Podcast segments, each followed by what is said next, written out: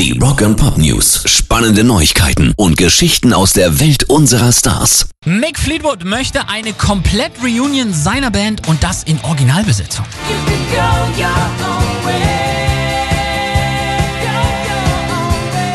Ziel ist es, dass Fleetwood Mac dann irgendwann, wenn es wieder erlaubt ist, eine große Abschiedstour machen können. Er sagt, es wäre äußerst angemessen, auf diese Weise Abschied von Fleetwood Mac und ihren Fans zu nehmen.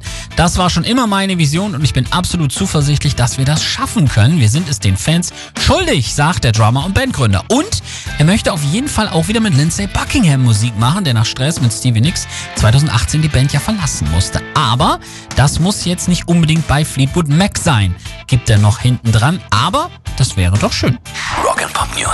Queen haben ein neues Videospiel für Smartphones rausgebracht.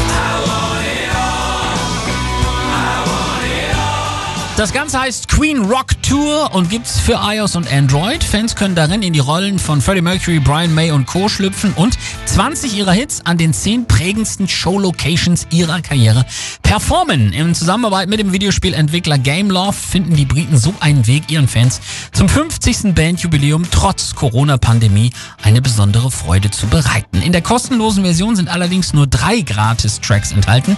Die Vollversion mit den insgesamt 20 Songs ist kostenpflichtig. Mit 2,99 Euro ist das allerdings machbar. Pairs Rock and Pop News.